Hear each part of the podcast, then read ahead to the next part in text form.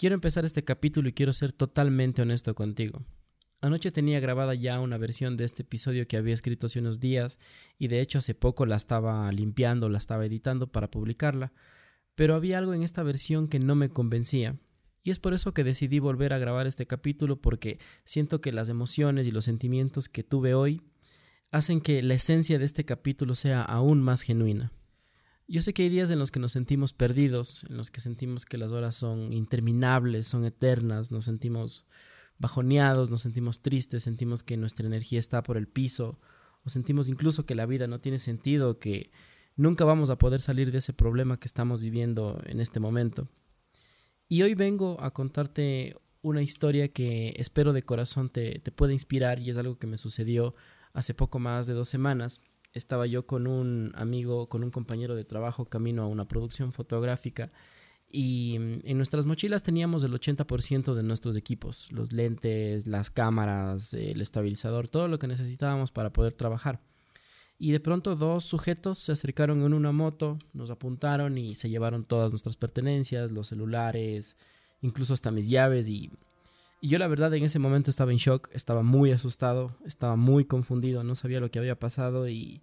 tenía una sensación incluso de querer desmayarme. Y en mi cabeza pasaban mil preguntas. Si hubiese podido hacer algo, si, si nunca hubiese ido, si hubiese ido antes, si hubiese ido después. Y mil preguntas con, una, con la intención de calmar mi mente con alguna respuesta. Y en lo que pasaban las horas, pues ya me iba calmando, iba volviendo un poquito más a la realidad.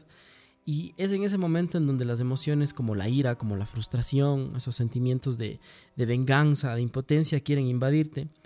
Y sentía que la vida me estaba poniendo a prueba con un golpe bastante duro y sentía que me estaba gritando en el ring y yo estaba casi arrodillado y me gritaba si era capaz de mantenerme de pie. En ese momento la verdad yo sentía que tenía dos caminos. Dejarme vencer y rendirme ante mis emociones, ante estos sentimientos de ira, de venganza, de, de frustración, o recurrir a mi fuerza interior y agradecer todo lo que me estaba sucediendo. Y es ahí en ese momento en donde yo me doy cuenta que requiere un esfuerzo muy grande agradecer algo malo que te está sucediendo, porque creemos que no tiene ningún efecto, creemos que no sirve para absolutamente nada, cuando en realidad tiene un resultado más poderoso del que te imaginas. Primero porque el agradecer una situación es aceptar que el resultado no está bajo nuestro control y que estamos haciendo lo mejor que podemos en ese momento y en esa situación. Y segundo, porque el hecho de bloquear las emociones negativas que pueden entrar en nuestra mente y vencer sobre ellas fortalece nuestra confianza, nuestro cuerpo y nuestro espíritu. Yo sé que a veces los golpes de la vida nos pueden dejar casi noqueados. Podemos llegar a sentir que el conteo va llegando a 10, que la campana va a sonar y que vamos a perder esta pelea. Y si hoy te estás sintiendo así, si hoy sientes que estás perdiendo esta pelea, sientes que la vida te está dando golpes bajos, sientes que la vida te tiene casi de rodillas en el piso, hoy quiero decirte que